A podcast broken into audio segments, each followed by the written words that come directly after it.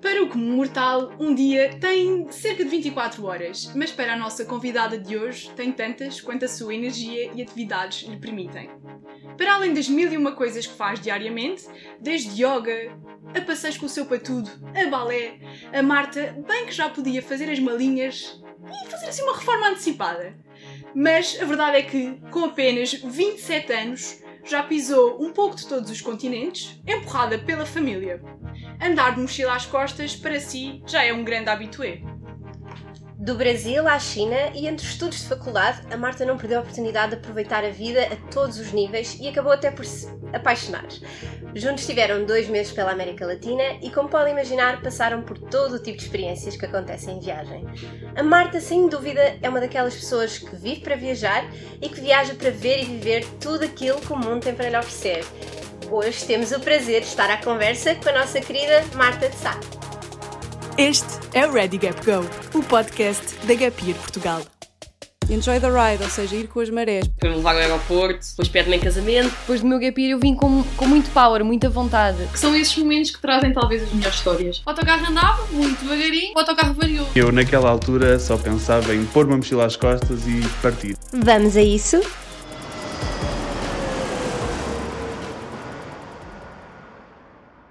É, obrigada! Que tal?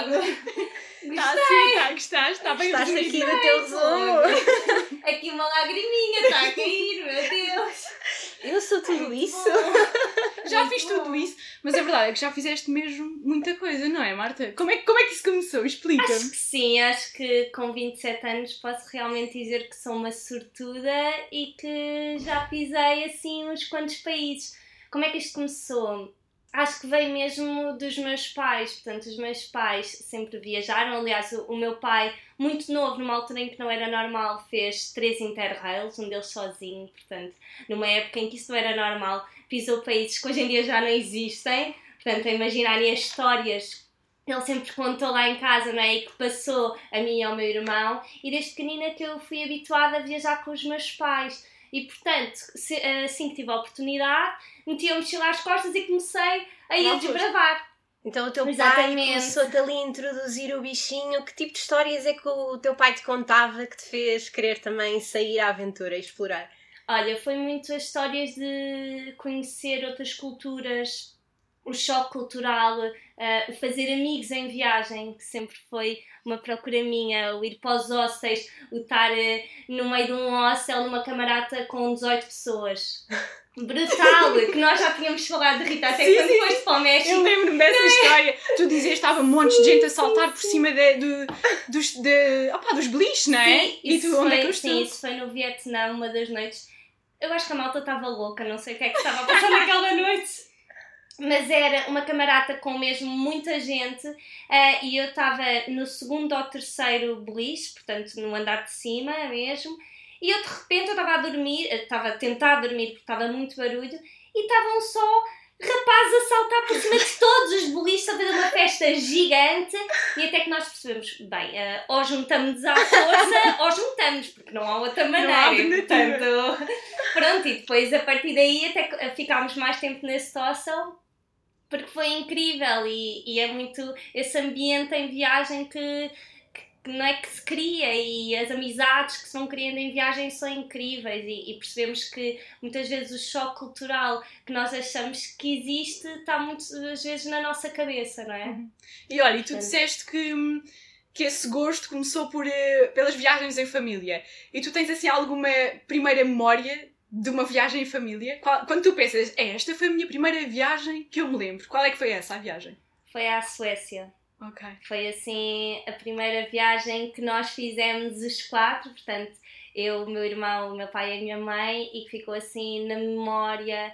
Assim, Lembro-me de comer aquelas coisas à miúda, de comer imensos chocolates e da cama ser ótima, o colchão ser ótimo, ser daqueles do IKEA super fofinhos que nós agora já temos não é? mas eu era super pequenina, então tinha esta memória de estar super contente a dizer ah, esta caminha é tão boa e depois a comer chocolates, pronto, aquelas memórias e de vermos a princesa também, Giro. a Vitória e de achar o máximo. Foi a primeira viagem. memórias. Acho que foi a primeira, assim. Que te marcou, marcou, não é? E sim, depois sim, daí sim. os voos foram assim um bocadinho mais altos, não é? Uh, sim, depois uh, no oitavo ano fiz um intercâmbio e estive na Finlândia. Uhum. Fiz duas vezes e entretanto depois também recebi finlandeses na minha casa e depois italianos. Portanto fui fazendo isso sempre no oitavo e nono ano, várias vezes. E, Ah, e isso é foi- tipo aqueles programas, não é? De hum, tipo intercâmbios Sim. em que tu vais, depois recebes cá em tua casa. Exatamente. Foi, enquanto estavas a estudar, então. Foste para Exatamente, lá e sim. depois recebeste cá pessoas a Sim. estudar também. não É isso mesmo. Eu lembro que eu nem sabia bem ainda falar inglês, não é? Como o inglês seja maravilhoso. mas, mas quer dizer, eu, eu acho que, que era mesmo aquela coisa de se nós quisermos, nós conseguimos contactar com qualquer pessoa do mundo e parecendo que não, mesmo que a Finlândia seja perto de Portugal, entre aspas, Entre fazer- aspas. fazer aqui aspas. Aqui não vem. para fazer aqui aspas, hum, acaba por, por ser culturas bastante diferentes e, portanto, foi muito interessante. E depois, quando tinha 19, acho que ainda tinha 19 anos, fui para o Camboja uh, dois meses fazer voluntariado uh, e foi, assim, uma experiência de outro mundo. Acho que foi, assim, a minha Foi aquela primeira, experiência que marcou, não é? experiência que marcou, assim. Na altura eu andava à procura de uma experiência de voluntariado, tinha ido já ao Sudeste Asiático com os meus pais à Tailândia e tinha adorado. Fiquei completamente apaixonada pela Ásia, pela cultura asiática. E depois, no ano seguinte, tentei embarcar, já estava na faculdade, no primeiro ano, entre o primeiro e o segundo, ah, e andava a procurar assim uma experiência diferente. Lembro-me de procurar para a Indonésia, ah, e na altura depois apareceu um programa para fazer no Camboja. Eu falava Camboja às pessoas e nessa altura ainda não era muito Ainda falado, não é? Já foi há uns anos e portanto não era muito falado. Camboja, que, Que é isso? Que é Que estranho. Isso, isso é Ásia, onde? que estranho. O que é que tu te vais meter? Isso é uma loucura, Marta, como assim? Tu só pensavas, nem sabes o que é que estás a perder. Não, é assim, vocês para verem, eu inscrevi-me no programa na segunda-feira, eu estava a apanhar o voo no sábado. Portanto, eu não dei tempo sequer aos meus pais, a ninguém para pensar. Nem a ti própria. Nem a mim própria. Foi aquela coisa, é para ir, é para ir. É para meter mochila às costas e vou. Mas sabias que isso ia ser assim Foi. tão, tão rápido, tão inesperado? Ou foi uma coisa de. Fiz umas entrevistas Ok. Ok. online e depois segui. Foi assim. Disseram-me, ok, nós no dia X já temos lugar para ti, podes começar aqui na escola, bora. E portanto foi assim, uau, foi assim para toda a gente. A minha mãe só dizia assim, eu só acredito quando te vir a entrar no avião, aquela história, Aquela história dos pais, não é? aquela história dos É pais. só, só é verdade quando te vi lá. Exato, e, e pronto, e, e fui, foi brutal porque foi assim o grande primeiro choque ah, com uma cultura tão diferente, não é? Porque eu estive a viver, eu vivia nos subúrbios da capital e portanto vivia num, num sítio tão resguardado que nem os tuk-tuks queriam ir lá a partir das quatro da tarde, porque ficava escuro cedo. E eles diziam, essa hora eu já não te deixo lá dentro. Portanto, era assim um sítio mesmo resguardado, Escondido, é? escondidinho.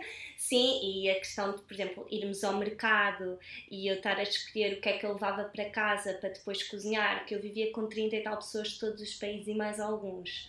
Sim, malta que estava a fazer voluntariado no Camboja, De todo lado. também de todo lado. E Portanto, super novinha, não é? Era- Isto com 19 anos. eu era a mais nova, Vamos. sempre. Quando estava no Camboja, era assim. sempre a mais nova. Eu estava com uma amiga minha, éramos duas. Ok. Foste acompanhada então Pronto, nessa, fomos. nessa primeira aventura. Sim, fomos, fomos as duas e éramos sempre as mais novas. E nós íamos aos mercados locais e lembro-me de estar a, a escolher o que é que eu queria para o jantar ou para durante a semana e eu nem sabia o que é que eu estava a escolher, não é? Tu não sabes bem, estás a apontar, mas tu não sabes bem o que é que estás a levar. Ai, a comida! Vai correr bem!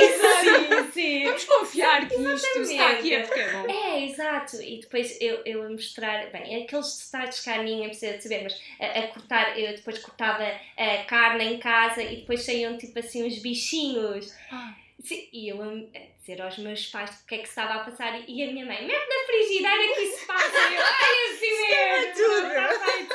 Exato, está feito. Foi incrível. Depois, obviamente, a experiência na escola é assim um baco gigante. Uh, o que nós vamos vivendo ao longo dos dias, a ligação que nós criamos Porque tu foste lá com qual é que era o objetivo? Tu foste para o Camboja fazer voluntariado com Ahm, crianças. com crianças numa escola, Sim, a numa dar aulas. Tinha crianças dos 2 aos 9 anos Ok. na turma. Um, e assim, supostamente era para ensinar inglês, Uhum. mas quer dizer, nós eh, tentámos ensinar inglês, mas foi muito mais que isso. Depois as experiências que nós, que nós temos ali com eles é muito mais que isso. Começamos a perceber que as crianças têm hábitos de higiene, por exemplo, muito diferentes dos nossos. Nós começámos a tentar incutir coisas básicas. ah, nós não queremos, obviamente, mudar o valor e as culturas deles, mas tentar, se calhar, levar algumas coisinhas que... a questionar, não é? A questionar, sim, muitas vezes a questionar e, portanto, a levar, se calhar, eles a, a estes valores e a trazerem estas ideias e estas questões para casa com os pais. E foi um bocadinho que nós começámos a fazer, ah, levávamos ah, atividades para eles depois fazerem na escola, levámos músicas para eles dançarem e tudo. Portanto, assim, coisinhas simples. Pronto, foi muito mais do que, do Do que só dar aulas de inglês, não é? inglês. Mas como é que achas que isso foi recebido pelas, pelas crianças que estão ali a ser moldadas pelos pais e pelaquela cultura desde que nasceram, não é? E depois como é que é receber eh, estrangeiros de toda a, parte do mundo e como é que elas lidaram com, com isso? Qual é que era o feedback delas? Olha, naquela, na escola onde eu estava, portanto, eu estava a dormir com 30 e tal pessoas, mas essas pessoas estavam todas espalhadas em diferentes programas de voluntariado. Ali naquela escola só estava eu, a Rita, a minha amiga, e depois estavam mais três ou quatro chineses ah, noutras, noutras áreas da escola, portanto, não estavam todos na mesma turma e com as mesmas crianças. O que nós sentimos é que no início elas tinham um bocado de medo de nós. Tinham um bocadinho de receio. Talvez seja normal, não é? Porque também não estão habituados, não é? Sim, somos, né, interagir. somos diferentes deles. A Rita, por exemplo, é loira, loira olhos azuis. exemplo. Uau, o que é que é isto? Tão estranho. A tentarem pôr o dedo no olho, assim, sério. É, o que para vocês é um choque Sim. cultural, para eles também é, não é? Temos que Totalmente, ver o lado Totalmente, contrário. sim, totalmente, sim.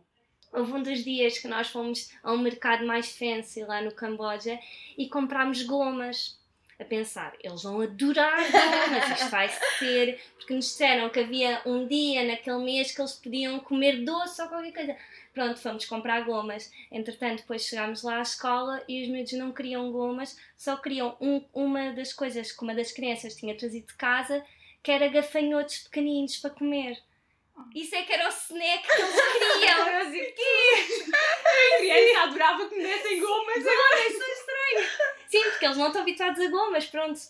Nós achámos, gomas, vão adorar, sei lá, aquela coisa, pronto, gomas, normal para nós, não é? Claro. E pronto, achámos, olha, mesmo que eles não conheçam, vão achar piada, ursinhos e não sei o quê. Pronto, mas depois só queriam, eram os gafanhotos pequeninos. Portanto, aquelas diferenças culturais. eh, Mas acho que é muito grandes. engraçado ver isso também, não é? Porque às Muito. vezes achamos que uma coisa para nós é, é tão estranha e depois eh, temos esta interação com outras culturas e outras pessoas e percebemos que têm outros pensamentos que para eles é o normal, que para nós não é, não é? Totalmente. E é super engraçado isso. Sim, E tu conseguiste desenvencilhar-te bem. Ehm, foi a primeira vez que saíste assim mais de casa, mais para fora de pé. E foi normal, tipo, adaptar-te a essa realidade de fazer tudo sozinha, estar com gente de todo o mundo. Como é que foi essa adaptação para ti? Eu acho que sim, eu acho que foi mais normal do que. Do que estavas à espera. à espera, sim. Tanto que eu só pensava, eu sou super agarrada ah, à minha casa, portanto, à casa onde eu estava antigamente, que era a casa dos meus pais, aos meus pais, portanto, a tudo aqui, aos amigos, etc. E eu, quando vou em viagem, isso é uma coisa que sempre me aconteceu, eu desligo totalmente. Eu desligo de tudo, de todos, se eu não responder é normal. Não é, é- Eu tenho saudades, mas é uma coisa que eu estou a viver tanto aquela experiência que eu largo tudo à Está minha a viver volta. no presente. Tudo, tudo, tudo. E embarco completamente no que está a acontecer naquele momento. E portanto, isso foi uma coisa que eu senti logo no Camboja, mas já tinha sentido anteriormente e sinto em todas as viagens. É mesmo uma necessidade minha. Eu gosto de estar ali, gosto de estar presente, desligar tudo. Tanto que eu depois, quando estava no Camboja, só queria ficar lá mais e mais e mais. Eu estava a adorar aquilo. E depois fomos viajar durante 15 dias. Ainda fomos a Angkor Wat, fomos para as praias, fomos para uma ilha que é Korong, que é brutal. Foi o meu pai que me falou dela. Ele disse: Marta, vocês têm que ir a essa ilha, porque é uma ilha parecida às da Tailândia, que eu já tinha estado, com a diferença que ainda é virgem, ou seja, os turistas ainda não conhecem, não é muito conhecida, ainda não tem hotéis, ainda não tem nada, só tinha dois hostels na altura, não tem mais nada, é uma ilha que eu cheguei e tinha regras. Sentaram, chegámos num barco de Sihanoukville, que é uma zona muito conhecida, chegámos de barco até Kolong e sentaram-nos porque tinham que dizer as regras da ida. Portanto, haviam X horas de eletricidade por semana e nós tínhamos que as dividir. E eu, maravilhoso, não vou ter que dizer nada, telemóvel de lado, na eletricidade, maravilhoso. Já tenho desculpa. Portanto, Também uma ótima gestão de, de tempo. Exato. Depois, atenção que se chover, os animais ah, mais selvagens ah, vão para as vossas tendas. Portanto, vocês têm que ter cuidado, se isso acontecer, têm que fazer X, Y, Z. E eu pensar assim, eu adoro todos os animais no mundo e eu sou bastante agarrada aos animais, mas no que toca a um animal específico que é cobras, eu fico completamente É. transformada. E eu só a pensar, e eu, e eu perguntei, então e cobras? Está numa ida, não é? Então. E eu a pensar, ok, hum, isto não vai acontecer, ele deve estar a, a falar sim de tendas, mas não deve ser bem uma tenda. Eu sabia que ia ficar ah, numa espécie de cabaninha numa árvore. Eu, uau, isto é um sonho, Então. é na, numa ilha, com praia à frente, que é isto? Isto é um sonho. Um paraíso na Terra mesmo. Paraíso na Terra. Lá nos disseram aquelas regras todas. Depois, quando chegámos, aquilo era literalmente uma cabana feita de palha que eu conseguia pôr a minha mão de um lado ao outro da parede. Portanto, eu punha... aquilo tínhamos um teto, mas depois tínhamos uma abertura gigante entre a palha e o teto. Portanto, aquilo entrava qualquer Aquilo animal. entrava.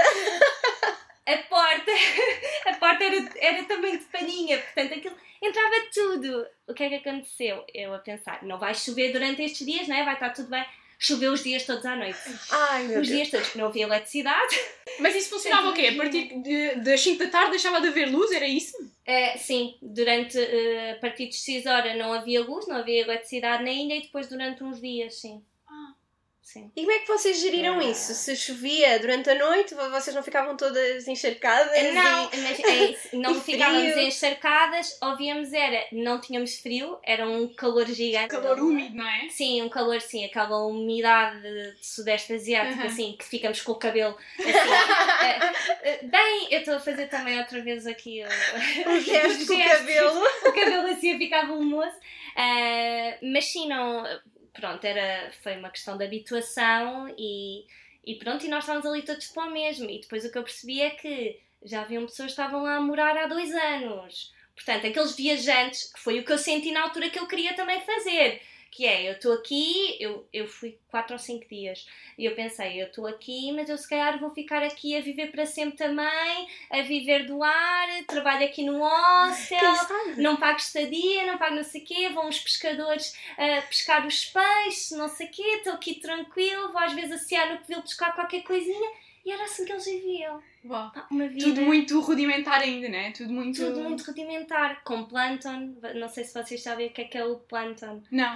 Ah, existem algumas praias do mundo. Eu agora Sim. eu vou, Rita, eu vou ao México. Ai, Pronto, o México é em assunto junho, sensível. Este ano? saber, sim, este ano, e fiquei a saber que também vou, vou a uma zona que tem o, o plântano. O que é que é isso? É um género de umas algas fluorescentes. Até dá para colarem à pele e fazer desenhos. É sério? Uau, E aquela cena hum, é um espetáculo da natureza. Não sei Ai, nunca tinha. Eu pensava que estavas a falar, porque no México também há. É. Que é, tu vais a uma ilha, olha, já, já não sei muito bem qual é que é, um, e que existe à noite, no mar, uh, fica tudo a brilhar. Porque... É isso. Exato, é, É isso, isso, é é um isso, sim, plâncton, sim. sim. Que Sim, lindo. É, é de loucos. É Opa, que lindo. É isso o estilo de vida e depois como não querer sair de um sítio desses, Sim, não é? depois não querem sair, obviamente. E agora, mas eu depois, entretanto, aqui pela Gap Year, eh, quando estava a ajudar os Gappers a viajar, Sim, Com a Sim, nossa a ligação, grana, porque a Marta é? fez parte da Gap Year também. Exato. Um, eu mandava, eh, quando pediam, obviamente, sugestões, etc., eu falava sempre que tenho um carinho especial pelo Camboja e falava e, e recomendava muito Korong. E depois, fiquei a saber que Korong já não está nada assim. Lá está, o meu pai tinha razão. Agora está super desenvolvido, imensos hotéis, tudo, já não tem nada a ver. Portanto, eu tive uma sorte, era aquele ano, tinha que ser aquele ano, sabem? É aproveitar aquelas oportunidades, porque no ano a seguir, obviamente, que mais pessoas descobriram e depois no ano a seguir mais e mais e mais.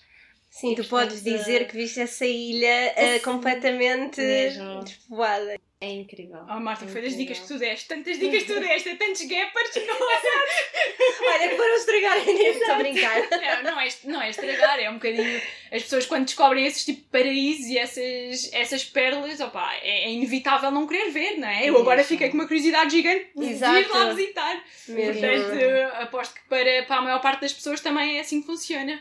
Mas depois do, do Sudeste Asiático, hum, acabou aí os teus dois. Foi dois meses que Aí lá foi dois meses, sim. Ok. E depois o que eu fiz foi, todos os anos, eu trabalhava o ano todo para depois no final, ali nos dois, três meses de verão, mexi lá as costas e lá vou eu. Sentes E sentes mesmo que foi a tua rampa de lançamento, então, o tal Sim. voluntariado no Camboja. Sim, sim, sim, sim, sim. Aí eu comecei a perceber, não, isto não dá, isto é tudo muito giro, estou a gostar muito do meu curso, estava a tirar Ciências da Comunicação na altura, estou a gostar muito, não sei o quê. Ah, mas isto no verão, isto tem isto. Ah, que viver. Há aqueles meses que eu tenho que sair daqui, eu tenho que ir desbravar, vamos, vamos ver para onde.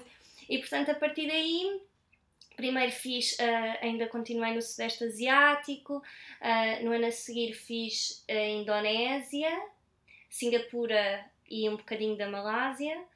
Ah, obviamente que digo sempre um bocadinho, né? Todos os países não dá para fazer Claro. tudo, né? Portanto, um, depois, no ano a seguir, no ano a seguir, o que é que eu fiz? Ah, entretanto, exatamente, esse ano a seguir foi o ano de transição entre a minha licenciatura e o me- o mestrado, onde eu fiz um gap year. Ok. Portanto, Também houve direito a um anozinho. Também uma Exato. paragem. também houve direito, exatamente, porque eu não sabia bem o que é que eu queria fazer no meu futuro profissional. Eu sabia que passava muito por comunicar e sempre foi o que eu quis. Ah, pensei primeiro que fosse através da apresentação à televisão ou assim. Opa, que tens Ah, muito jeito, verdade seja dita. A Marta é a nossa host do, do, do Summit, que é o evento da Gap Year eh, anual, e realmente tem um bocadinho esse natural talent, vamos, vamos admitir. Obrigada, eu adoro. Não é verdade? é Eu adoro, verdade. eu adoro. Eu adoro, pronto, e, e continuo a gostar muito de toda essa área. Hum, durante esse ano aproveitei para tirar cursos dentro da área da apresentação de televisão. Ah, aproveitei, entrei na Gap acho que foi aí nesse ano ou um bocadinho antes, mas foi nessa altura, portanto também estava muito dedicada à Gap. Nessa altura estava no blog, portanto nós também temos um blog. Também gostas de escrever? Adoro, adoro tudo o que é comunicação, adoro e também gosto muito de escrever e portanto estava, estava a escrever no blog nessa altura, Ah, também estava a trabalhar, portanto lá está, a arrecadar dinheiro e aproveitei e fiz uma viagem em família a São Tomé e depois no verão ah, fiz outra viagem pelo Sudeste Asiático, um bocadinho mais prolongada e aí fui com o meu irmão e com os amigos e o meu irmão nessa altura ah, quis levar um amigo dele que para mim era um amigo banal É agora É vem a história. até lá. Vem aí coisa, estou a sentir que vem aí coisa, Marta. Mas em viagem tudo acontece, Tudo não é? acontece, E, e o que aconteceu, e o menos esperado para toda a gente, eh, principalmente para o meu irmão, é que eu e o amigo dele eh, acabámos por, eh, por namorar, vá, e, e já estamos, e estamos juntos, sim, há seis anos já, Opa. portanto, Que giro. sim, e portanto começou aí, sim, a nossa Nunca o teu irmão amor. pensou, não é? Pá, vou só levar aqui um amigo, pode ser que ele se divirta. Deve ter ficado Vamos bolas, estar- amiga rabo. Exato, vamos mostrar aqui o mundo e tal, e pronto, e de repente... Opa, mas Sim. isso é um bocadinho. Eu acho que as pessoas. É quando tu dizes apaixonei-me em viagem, estou com ele há seis anos. Eu acho que às vezes as pessoas, quando. Não sei, porque ligamos sempre as viagens também a uma coisa muito efêmero, não é? Porque tu conheces pessoas hum, e crias relações ali também um bocadinho efêmeros, que acabam quando a viagem acaba. Mas no teu caso, não. No teu caso foi o início, não foi o, o fim. Sim, exatamente. E eu acho que essa ideia de o que acontece em viagem fica só em viagem não tem que ser bem assim. Eu acho que nós de levar a vida como nós levamos uma viagem. E eu costumo muitas vezes dizer as amizades e as relações que nós fazemos em viagem são para a vida. Porque quem nos atura em viagem, e em viagem eu acho que nós somos mesmo ah, o- que nós somos no nosso estado mais Talvez o puro mais puro, natural, não exato. é? porque em viagem nós vivemos coisas que não viveríamos no dia a dia. Portanto, quem nos consegue aturar nestes momentos tão específicos e tão especiais é quem nos consegue depois aturar do nosso melhor aqui no dia a dia. Portanto, eu acho que as relações que se constroem em viagem, obviamente também a contar com a que eu tenho com o Diogo, não é? Uh, eu acho que, que, se tornam mesmo muito especiais, porque as lembranças e as memórias que nós criamos uh, são sempre muito especiais, não é? Quando nós dizemos, lembras-te daquele dia que fizemos isto e aquilo e aquilo, é porque em viagem acontecem as coisas mais espetaculares, não é? Nós temos experiências completamente fora da caixa. Muitas vezes somos outras pessoas e eu acho que outras pessoas realmente pode ser a pessoa que nós realmente somos, não é? Puxamos exato, exato, melhor. eu concordo muito com isso. Eu acho que quando estamos em viagem, se calhar é quando nós somos mais nós, porque não estamos uh, tão, talvez, uh, reprimidos com o que está à nossa volta, com o que é suposto nós sermos no nosso dia a dia, não é? As pessoas, as pessoas, já estão habituadas ao, ao, ao que nós somos, à nossa rotina, e em viagem nós somos nós, sozinhos, despidos.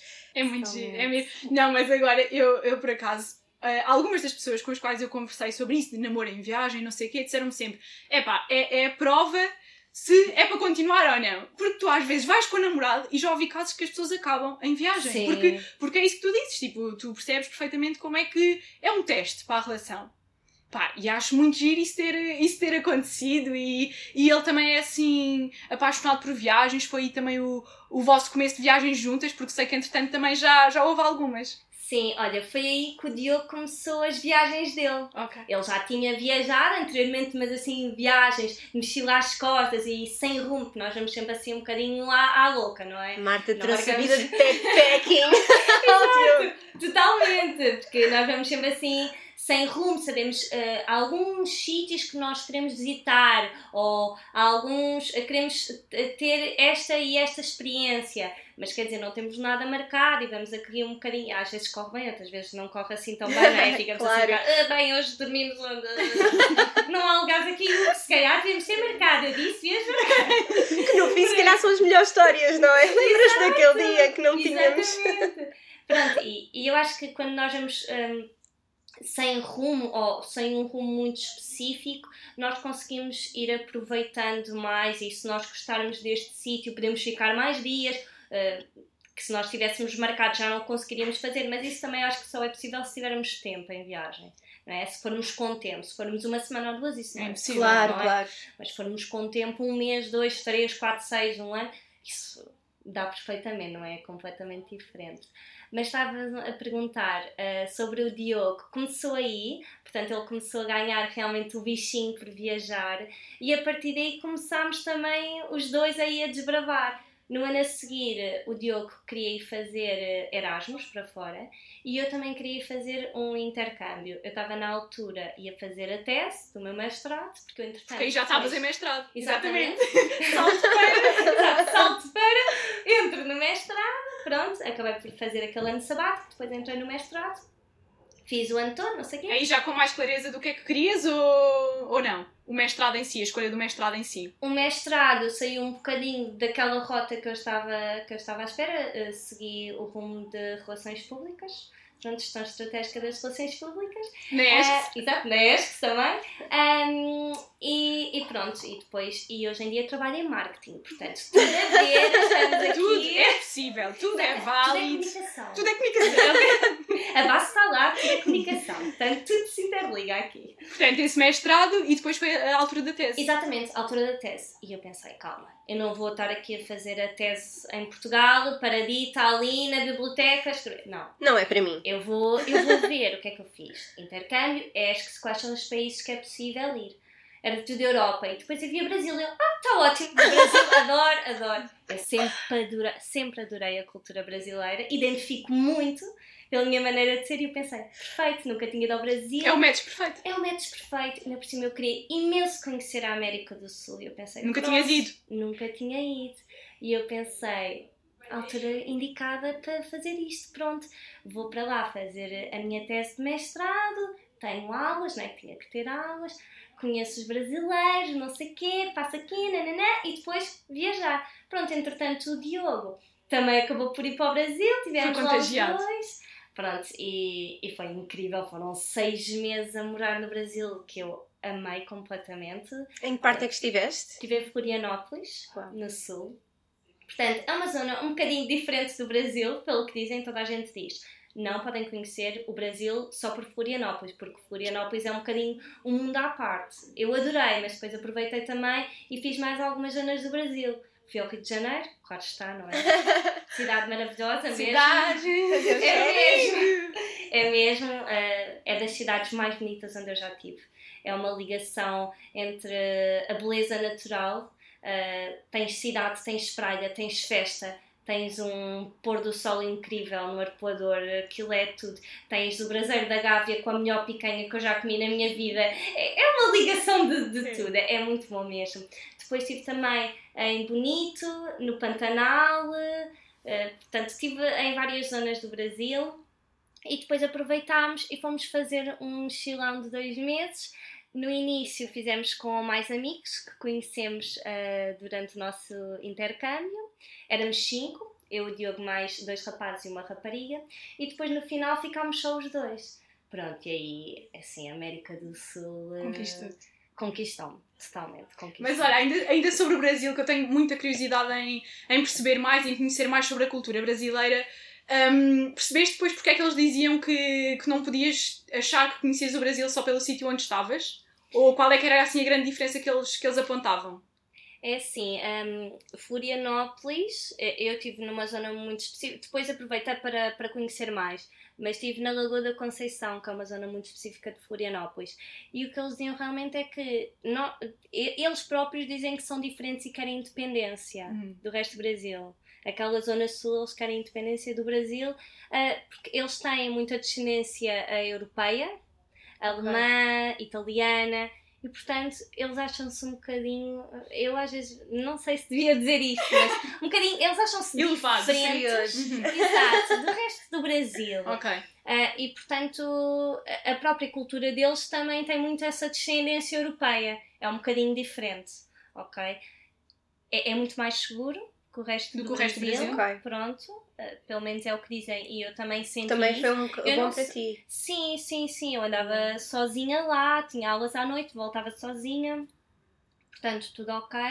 Ah, Mas eu também não senti nenhuma insegurança quando estive ah, nas outras zonas do Brasil. Achei sempre tudo incrível, as pessoas foram sempre super simpáticas comigo. Ah, e acho que é mesmo aquela cultura chinelo de pé, está tudo bem, somos todos amigos, não sei o quê. Chill. Portanto, chill, exatamente. Portanto, É um povo que recebe muito bem, não é? Tu sentes-te ali, pá, pelo menos eu, eu estive no, no Brasil durante quê? 10 dias, acho eu, e senti isso. Tu estás numa outra parte do mundo, mas sentes tão em casa que é muito estranho, sim, não é? totalmente. E eles Sim. fazem-te sentir em casa e depois, pá, eu acho que o principal da cultura brasileira que nós às vezes retiramos é, é, é essa felicidade também de, hum, das pessoas estarem felizes e estarem bem dispostas e, e de levarem com elas uma leveza, Mesmo. não é? Não sei se, se tu também Totalmente. achaste isso, se, se te identificaste com essa, com essa super. parte. Identifiquei-me super, super com, com a cultura deles. E sim, é sempre tudo bem, super está-se bem, não dá para hoje, dá para amanhã. E outra coisa, acho que também são um pouco mais abertos, não é? São assim, recebem-te, olá, tudo bom? Sim, sim logo Não uma é? grande festa, sim, sim. É, é uma cultura bastante diferente da nossa, porque nós achamos, ah, vamos ali para o Brasil, ah, falamos a mesma língua, portanto está tudo bem, somos muito parecidos. Nós não somos nada parecidos. Nada. E portanto a cultura é bastante diferente e, e foi, foi incrível, adorei mesmo. mesmo. E mesmo pelo resto da, da América Latina também sentiste o mesmo, assim, esta leveza e esta simpatia? Sim, sim, são, são povos completamente diferentes. Depois saindo do Brasil, aproveitei e fiz a Bolívia. Fui ao Salar do Uyuni, que é assim, eu não sei se vocês já tiveram a oportunidade de Não. ver. Sim, é uma Ainda não. Ainda, exatamente. ainda. É dos sítios mais mágicos onde eu já estive na minha vida. É, é uma salina sem fim ah, e eu tive a sorte de apanhar ah, o salário do Uni na altura melhor, porque tinha chovido há poucos dias, então aquilo parecia um espelho gigante sem fim. Eu não via carros à minha volta, não via nada. Nós estávamos numa carrinha com um guia, nós os cinco, mais o guia, e nós não víamos nada à nossa volta. E aquilo era incrível. Nós saímos uh, da carrinha, descalçámos, começámos todos a correr feitos loucos. Daquelas experiências inacreditáveis. Foi, foi Tipo o horizonte, não é? Tipo, só vi um horizonte Sim, à frente. Só víamos branco, era uma salina sem, sem fim à nossa volta, foi assim, inacreditável. Depois, os dias a seguir da tour, aquilo era uma tour de três dias, não tive assim tanta sorte, porque tive eh, um bocadinho mal da, da altitude. Mais um problema de altitude. Portanto, sim, eu sei que algumas pessoas passam mal, eu também passei. Passei um bocadinho mal e tive que estar a chás e... Mas, quer dizer, foi, foi complicado porque eu tive mesmo de ficar deitada durante não sei quantos dias, eu não conseguia... Davam-me chás e eu vomitava tudo. Portanto, aquilo foi mesmo assim... Foi mesmo assim hardcore, pronto. Eh, Não sei se foi de nós termos subido ah, muito repentinamente. Rapidamente, depois. Pronto, e o repentinamente é QB, porque eu já estava em viagem a subir já há uma semana e tal. Mesmo assim não foi suficiente. A adaptação. Para- não é? Fui a única, sim, fui a única de nós os cinco que, que passou assim, o resto estava ótimos. Portanto, eles aproveitavam e eu estava dentro da carrinha do Beto, que era o nosso guia, ali deitadinha à espera que eles aproveitassem aquilo Ai, tudo incrível, aquelas paisagens, cortar a respiração, estarem em águas eh, eh, que tinham vulcões ao lado, uma cena de outro mundo completamente. E tu eu nem, imagina- eu nem levantava a cabeça. Eu só me que dizer, Marta, por favor, vai ver. Eu, Assim, levantava assim um bocadinho, ah, já chega. Oh. Eu não conseguia, portanto, Tiveste quantos dias sim. assim? ah, assim mal, mal, uns 3 ou 4. E é que é mesmo Ah, frustrante, não é? Tu estás num sítio incrível e depois nem podes aproveitar. exato. Sim. E aí, lá está, o meu querido namorado aqui Olha. a salvar-me, a levar as duas mochilas às costas. Ah. Estão a ver? Por isso é Ah, Por isso é que resultou, Marta. Tu pensas, se ele faz isto, ah, o que é que ele não vai fazer? Estão a ver? É essas coisas. Marta, aqui a dar dicas. eh, Dar dicas. como Para dar arranjar dicas um namorado, pessoal. Não, mas, mas foram assim os dias mais complexos. Mas depois fiquei ótima. Ah, depois da Bolívia fomos para o Peru, fomos a Machu Picchu. É assim. É outra Outra visão é incrível. É outra visão incrível. É ainda melhor. ainda melhor. É ainda melhor, sim. Uma subida dolorosa, Uhum. ok? A subida é dolorosa, principalmente. Faça um cardiozinho antes. Sim, sim, e acho que isso nem chega, porque quer dizer, eh, também é, depois é aquela coisa de querermos poupar em viagem, porque a maioria das pessoas vão de autocarro para subir a Machu Picchu. Nós fomos a pé, já não me lembro do número de escadas, mas era uma coisa completamente ridícula e nós de manhã. Se é para fazer a sério, para fazer, é é, para subir Se é para tudo. fazer, é para fazer e para poupar. Aqueles, sabem, aqueles cêntimos em viagem que fazem Sim, diferença, sim, sim, não é? Pronto. Aquele cafezinho que tu bebeste e depois não devias ter Exato, bebido. Porque pois. dois meses em viagem, não é? Temos que poupar. e portanto, eh, subimos a Machu Picchu. Quando chegámos lá acima, nós não estávamos a acreditar. Só se via nuvens e nós não víamos Nada. nada. Eu disse, não estou a acreditar. Eu subi isto tudo. Custou-me para chuchu e agora eu não vou ver nada. Não estava a Devolvam-me a acreditar. minha resistência, por favor. Mesmo. Por amor de Deus. Ah, passado o quê? Meia hora, 40 minutos, começa a abrir sim, uma tela, uma tela natural. Que é isto? Das visões mais bonitas, mais uma vez, aquilo inacreditável, ainda é mais bonito do que o que mostra nas imagens e é daqueles sítios mesmo para sentar, contemplar, mais nada. É, é único, é único. É As escadas valeram a pena, então, Marta. Valeram, valeram muito a pena. O problema é que depois tivemos de descer. Depois também, lá está. Depois aí para descer, o que é que eu disse? Eu virei Nós nessa altura já estávamos muitos portugueses, porque conhecemos muitos portugueses durante a caminhada para Machu Picchu. Toda a gente a dizer não aguento mais, que horror, Sim, horrível. porque antes dessa, dessa caminhada das escadas, no dia anterior, temos a, a de andar no meio de um caminho de ferro. Quer dizer, podemos ir no comboio, mas nós não, não é? Nós fomos a pé. É a preparação Portanto, para o dia preparação no dia anterior. Temos não sei quantas horas de autocarro, depois não sei quantas horas a pé num caminho de ferro e depois a subida no dia a seguir. E durante esse caminho ah, nós conhecemos imensas pessoas e encontramos imensos portugueses, porque os portugueses veem só longe, quer dizer, nós sabemos logo quem é que são os portugueses. É qualquer coisa ali, é verdade. Não é? É verdade. Vemos sempre quem são os portugueses.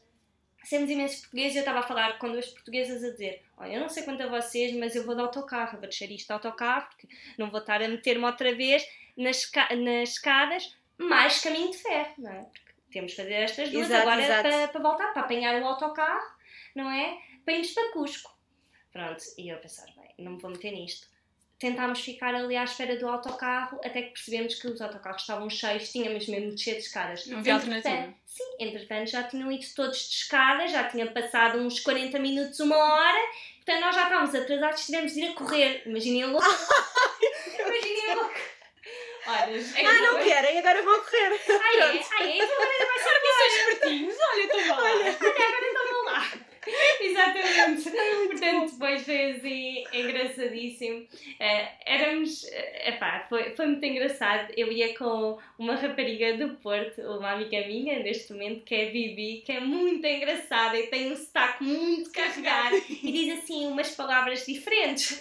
Assim, quando estava a correr toda contente, eu não está a passar, não sei o quê. Foi, pá, foi, foi, muito, foi muito giro mesmo. Foi Opa, muito mas esses percalços também fazem parte das Fazem, viagens, não é? fazem super, fazem super parte da E viagem. depois ainda, ainda marcam e, e às vezes tu pensas, no momento podes estar a pensar, epá, que chatice, pá, isto me ter acontecido. Mas depois, tu ao relembrar, estás assim, Sim. epá, olha, este é que Foi a melhor realmente... coisa, é. Não, isto foi daquelas memórias, nós as três a correr.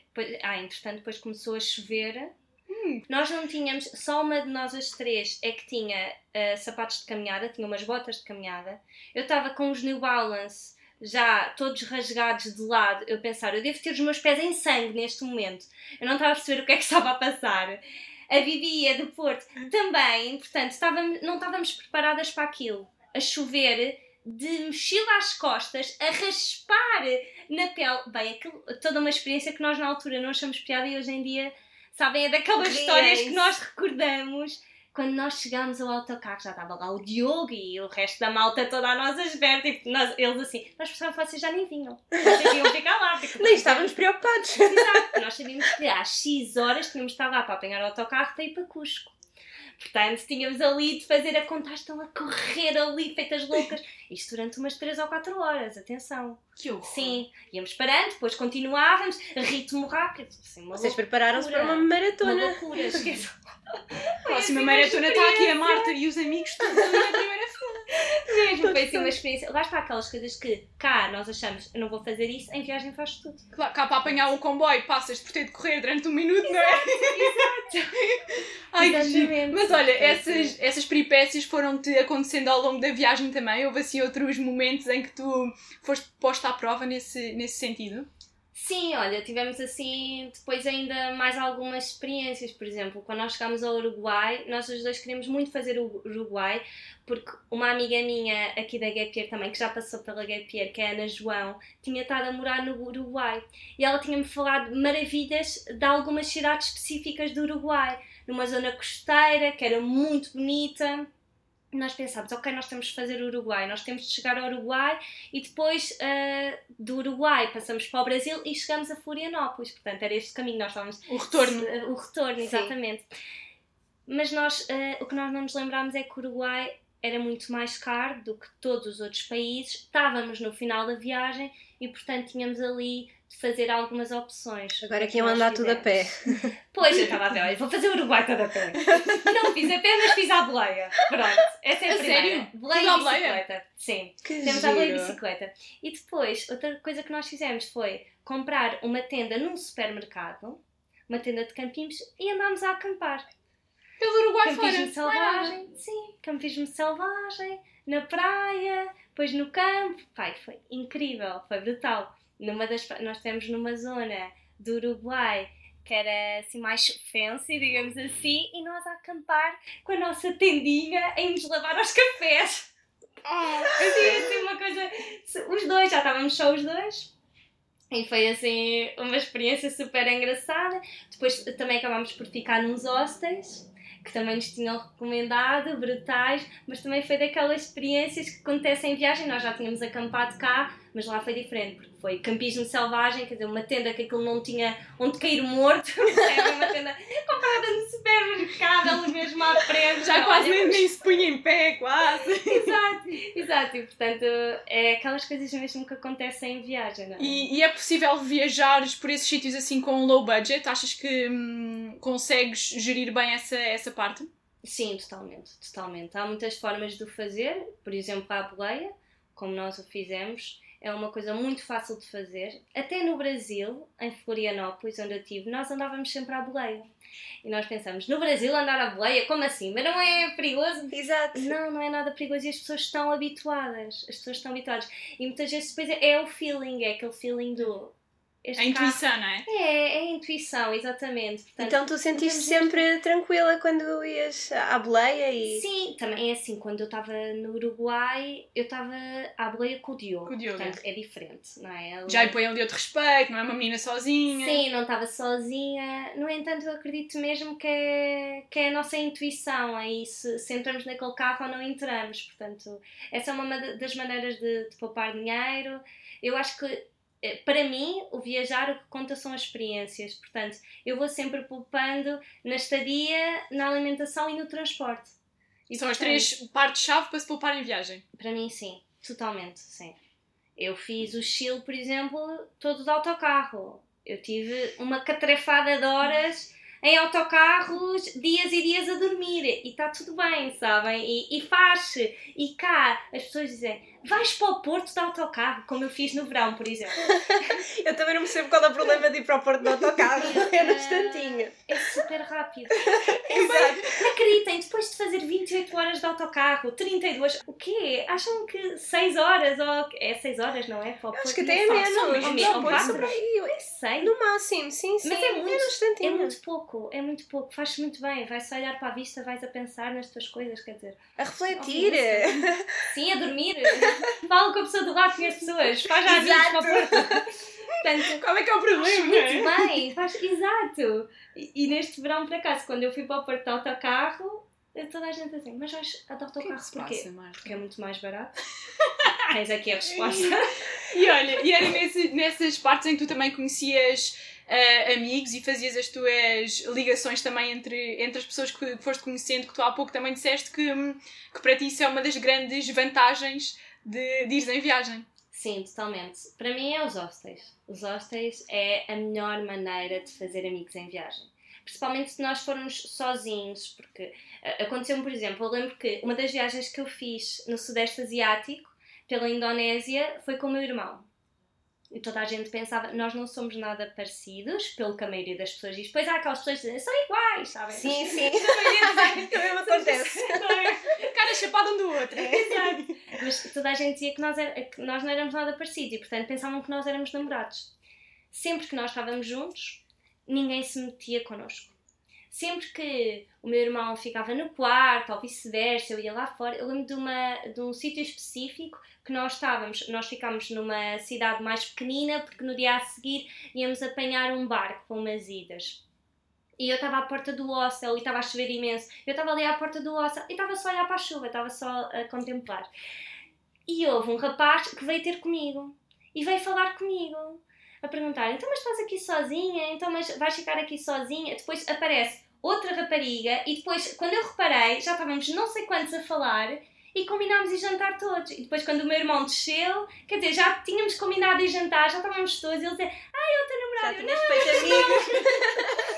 Aquelas coisas. E vamos todos jantar e ficámos super amigos. Portanto, estas coisas acontecem e, e é super natural mesmo.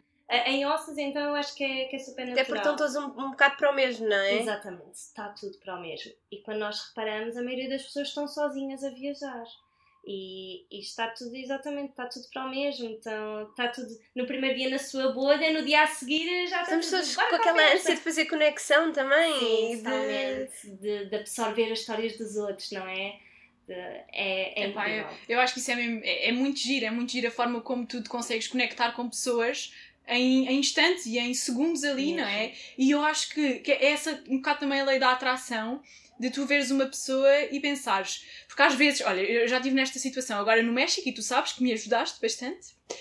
Um, tá, opa, é aquela questão de tu vês uma pessoa e pensas, é, esta pessoa vai ser simpática, vou lá falar com ela, não é? Sim. E depois é muito agir tu ires absorvendo as histórias dos outros um, e perceberes que existem tantos porquês de estar a viajar, tantos objetivos diferentes, não é? Tantas, pá, tantas histórias que tu, é isso que também tiras um bocadinho de, de daquele teu percurso e sempre coisas em comum. Sem é dúvida, eu, eu, sinto muito isso também, que acabas por perceber que somos no fundo todos seres humanos, não é? Mesmo. E que estamos ali todos também numa, numa ânsia de nos conhecermos e de saber mais e de nos divertirmos.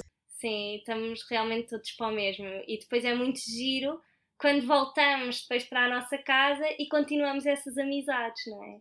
E portanto, depois dizer, não, vem a Portugal, eu vou-te mostrar Lisboa, no meu caso, vou-te mostrar a Costa da Caparica.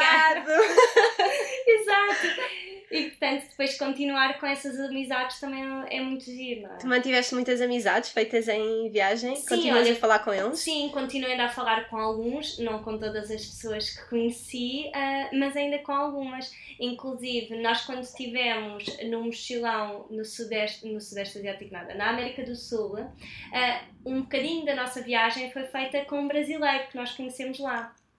E ele, entretanto, veio a Portugal e nós também estivemos depois com ele. Fomos jantar, saímos do bairro alto.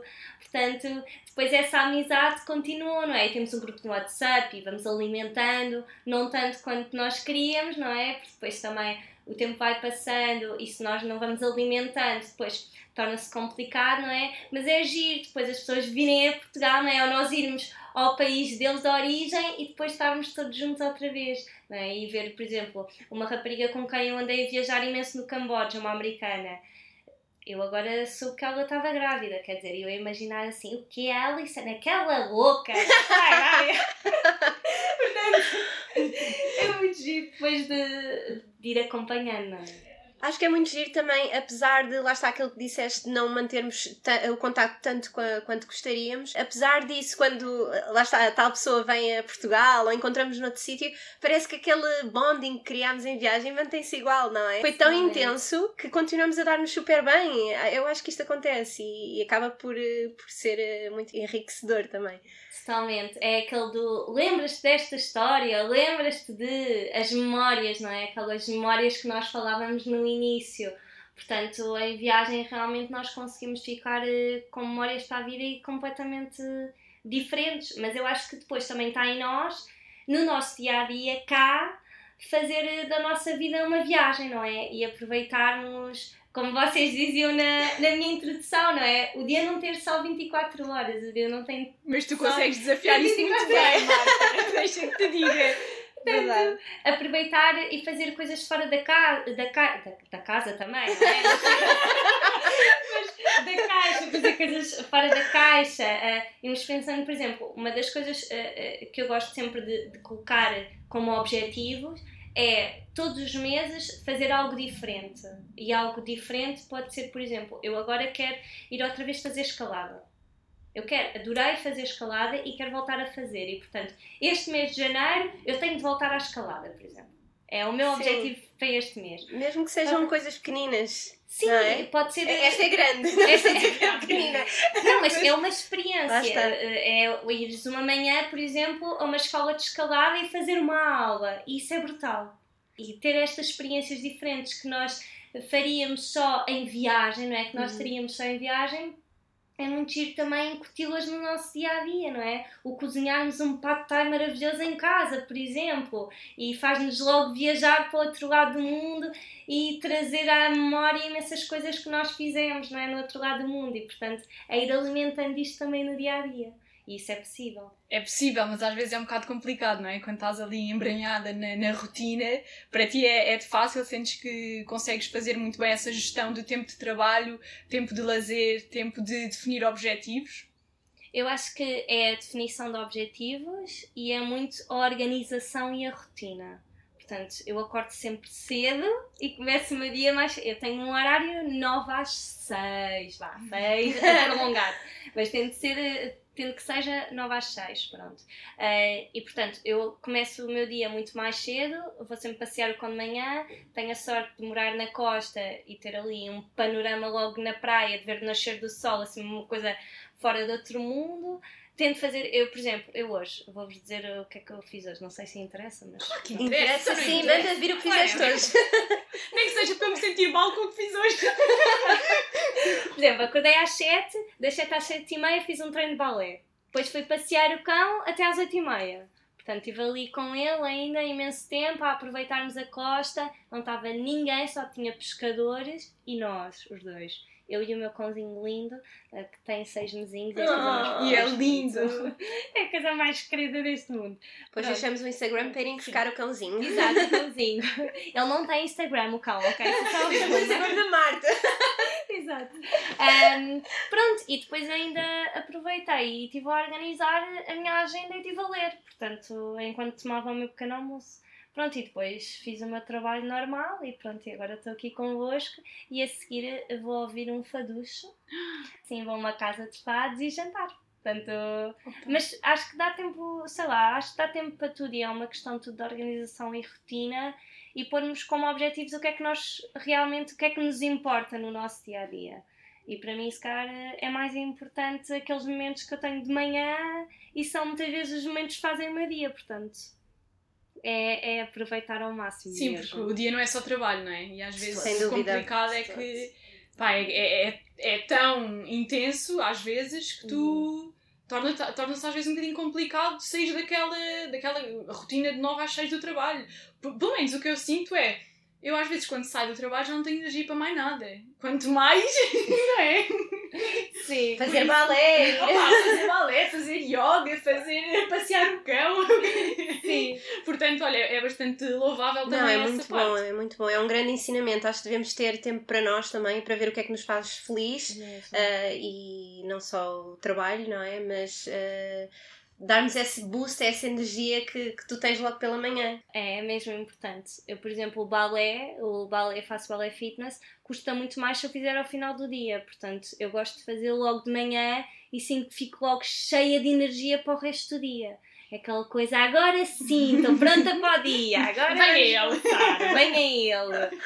Mas o yoga faço ao final do dia, costumo fazer ao final do dia, portanto eh, é uma questão de, de rotina, lá está. Depois também tenho a minha rotina muito com os horáriozinhos e aquelas coisas todas Também é preciso muita disciplina, não é? Para tu muita também. disciplina, assim, e depois há há muitas pessoas que quando só conhecem eh, eh, o meu mindset de viagens pensam, então mas tu gostas de rotinas? A pessoa que não gosta de ter nada marcado em viagem, que vai completamente sem rumo, depois gosta de, de rotinas, mas é diferente, não é? E, e acho que não há mal, é muito giro ver que pode, estas duas coisas podem coexistir, não é? Porque às vezes somos muito ah, focados numa coisa, ou somos isto, ou somos aquilo. Não há mal nenhum gostar de não ter rotina e outra vez ter rotina. Eu acho Sim, eu que é acho que importante. É, cá Sim. é a maneira que eu tenho para viver um bocadinho em viagem, para ter não só o trabalho das 9 às 6, mas conseguir depois fazer muito mais coisas que eu adoro fazer e ter muito mais experiências e sair fora da caixa, não é? Não fazê-lo só em viagem. Claro.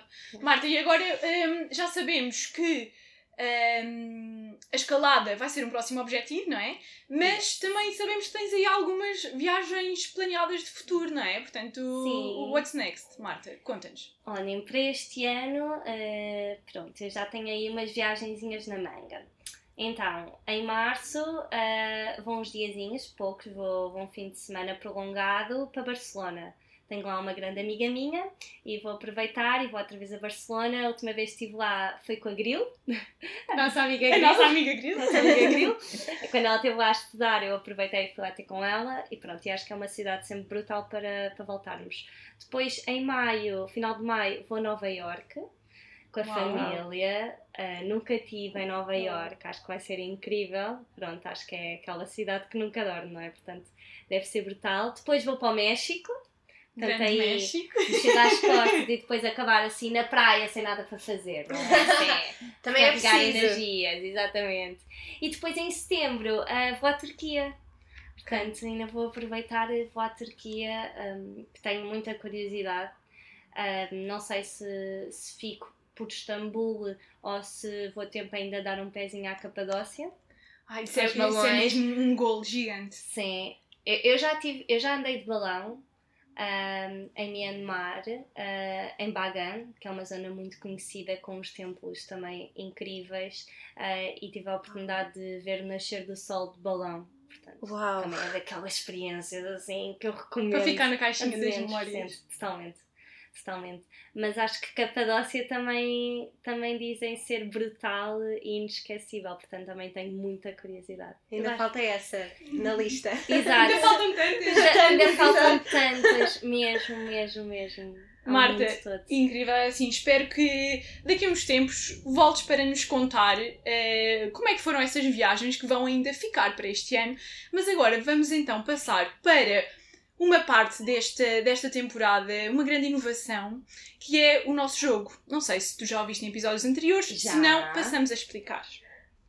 Então, este jogo tem o conceito de termos vários objetos numa mochila e vamos atribuir esses objetos aos convidados e explicar o que é que esses objetos eh, querem dizer, qual é, qual é o significado. E neste caso, o nosso objeto para a nossa convidada é eh, o dado. O que é Vamos dar um dado à Marta e a Marta vai ter de contar uma história que representa algo como aleatoriedade, não é? Sorte, por aí. um episódio em que tu penses, epá, isto tinha mesmo que acontecer, foi o destino e se não fosse desta maneira, não, não, não- não seria quem sou hoje. Lembras-te assim de alguma coisa? Sim, uma história sorte. Sorte, aleatoriedade Sorte, ou alguma coisa que tu penses do género "Ei, isto foi mesmo o destino que me pôs aqui agora, não poderia estar noutro sítio. Foi mesmo este momento. Olha, acho que ah, houve, lá está outra vez, as pessoas que nos marcam em viagem. Quando eu estive no Vietnã a fazer ah, um dos mochilões, quando eu me apaixonei pelo Diogo. claro que tinha a ver com isso. ah, tinha de voltar com esta história. E aí o Diogo te ia desculpar quando chegasse a casa se não Exato. falasses disso. Exatamente. Ahm, quando nós estivemos lá, já me tinham falado aqui em Portugal, um amigo meu, que havia uma zona muito gira ah, para o norte do Vietnã que eu tinha mesmo de conhecer porque tinha umas montanhas incríveis e umas paisagens assim loucas e eu ando sempre atrás de, de paisagens loucas e de natureza e adoro caminhadas e portanto ele sabia isso e falou-me ah, dessa, dessa zona que é Sapa. Entretanto, quando nós estávamos naquele, naquele hostel louco a saltarem-nos em cima. Foi em Sapa! Não, não foi em Sapa, Ah, ok, antes. ok. Foi antes, hum, também ah, no norte do Vietnã, mas não tão a norte. Ah, conhecemos um grupo de rapazes que nos falou de Sapa e disse-nos que nós tínhamos muito de ir lá e ficar a dormir ah, em casa de locals. Portanto, nós tínhamos que ter essa experiência ah, e, portanto, era só chegarmos lá e falou-nos de uma pessoa muito específica, que era a Mu. Que era a pessoa com quem ah, eles tinham ficado a dormir, na casa onde eles tinham ficado Ai, a Marta, eu dormir. vou ter que contar também, porque eu tive a mesma experiência. Disseram, eu não sei se não era mau, mas era mau. E disseram a mesma coisa e ficámos numa, na, na casa da local e foi incrível também. Acho É mesmo brutal, engraçado. não é? Só que isso já é uma tradição. Eu acho que sim. Estão lá o mesmo grupo de rapazes, chega. Olha, não sabes o que é que tens de fazer. Não, mas, mas foi. Pronto, e, e tu, Marta, podes comprovar, não é? Daquelas experiências brutais Brutal e inesquecíveis. Primeiro, o caminho para lá, pronto. Temos 18 horas de autocarro, não sei se fizeste o mesmo para chegar lá. Ah, não, porque eu vim de, da Hanoi, portanto Ok. f- era muito pertinho. Foi muito Ok. pertinho. Pronto, eu fiz uma viagem de 18 horas de autocarro, naqueles night bus a dormir, portanto, tudo ok, maravilhoso. Ah, depois, quando, quando chegámos lá, disseram-nos para nós ah, ah, falarmos com alguém para chamar a Mu, pronto, chamaram a Mu. era uma rapariga que para nós parecia ter uns 40 anos e quando ela disse ela tinha 20 e tal anos, portanto já estava, tinha um ar mais gasto do, que, do que a idade que tinha. Pronto, ela pegou nas nossas mochilas, diz-nos logo: venham por aqui, sigam-nos, explicam-nos como é que funcionava. Portanto, nós íamos fazer uma caminhada ah, quase de um dia para chegar à casa dela. Depois ficávamos lá a dormir com ela e com a família dela, e no dia a seguir descíamos. Pronto. Apareceu logo o marido dela, pegou nas nossas nas nossas mochilas todas e meteu na mota. Eram cinco mochilões de viagem, ele conseguiu meter aquilo tudo com cordas na mota e lá vai o, o senhor montanha acima e nós fomos com a Mu à chuva, ela com os sapatinhos de nada, a subir as montanhas, nós só a escorregar, eu dar stars. Escolhe sempre os melhores ténis. Sempre os melhores ténis, sim. O meu pai é que diz sempre os melhores, sempre, sempre. Pronto. São os mais fáceis de, mexer na, de meter na É mão. De verdade, encaixar, verdade. não é? Sim, na caixa dobram-se tudo. Está ótimo. Pronto. hum, e portanto, nós subimos com a Mu, assim, umas paisagens incríveis.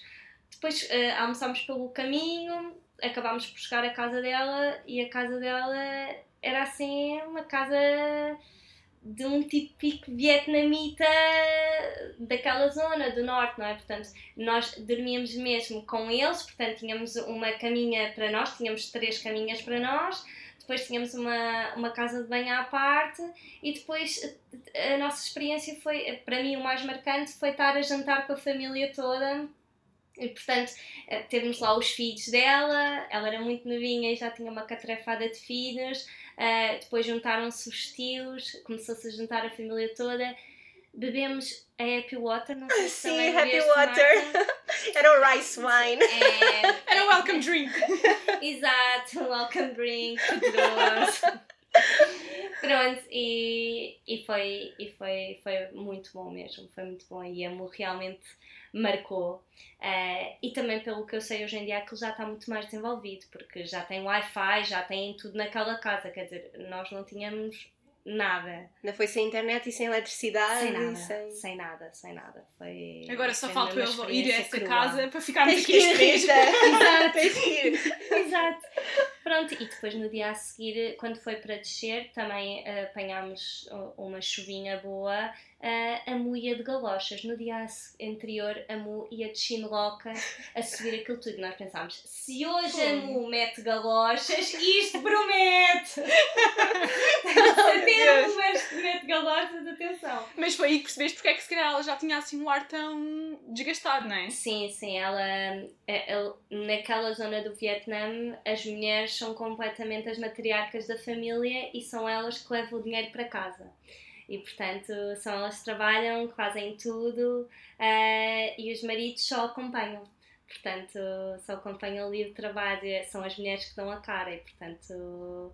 A Mu, isto era o dia a dia dela, não é? Era, era receber as pessoas em casa dela, era fazer eh, estes caminhos e entretanto, passado uns anos, eu convenci os meus pais a irem lá com os amigos. Ai, Portanto, os giro. meus pais acabaram por ir lá. Sim, sim. Agora sim, é a sim, Marta a ensinar os pais. Exato. Se primeiro foram os pais a levar a Marta e a passar isto, agora é a Marta. mesmo, mesmo. E o, e o ciclo fecha-se. Marta, olha, eu, é assim, eu fiquei com vontade de ir a todos os sítios ah, que a Marta teve aqui a explicar. Totalmente. É que eu nem sei quantos sítios é que ela disse. Eu também eu vou eu já- uma lista. Exato, exato. No final, é assim, vamos todos tirar aqui eh, notas e os sítios todos que falaste para depois fazer esta viagem e, e depois estaremos cá. Quero-te agradecer muito por ter estado aqui a falar connosco, a partilhar as tuas histórias, as tuas aventuras. Eh, eu adorei, Marta. Marta, muito obrigada mesmo, eu adorei. Eu arrepiei-me em imensas coisas que tu disseste. Eu já estava, ai, eu quero estar lá onde ela está a dizer. E gostei mesmo, muito obrigada mesmo por teres vindo. Obrigada. Ai, obrigada mesmo. Eu, eu adorei. Pronto, eu tenho um carinho muito especial pela Gapier mesmo e continuo muito ligada. E é realmente, eu acho que as pessoas eh, que estão na Gapier, eh, na Portugal têm sempre um carinho especial, não é? E nós costumamos dizer, tem ali uma estrelinha É. qualquer coisa. Eh, e gostei muito também de estar aqui a partilhar convosco, eh, com as duas, as histórias e podemos falar um bocadinho e agora continuarmos quando desligarmos o microfone. É continuarmos. Beijinhos, até ao Muito próximo obrigada. episódio. Malta, espero que tenham gostado e até já. Até já!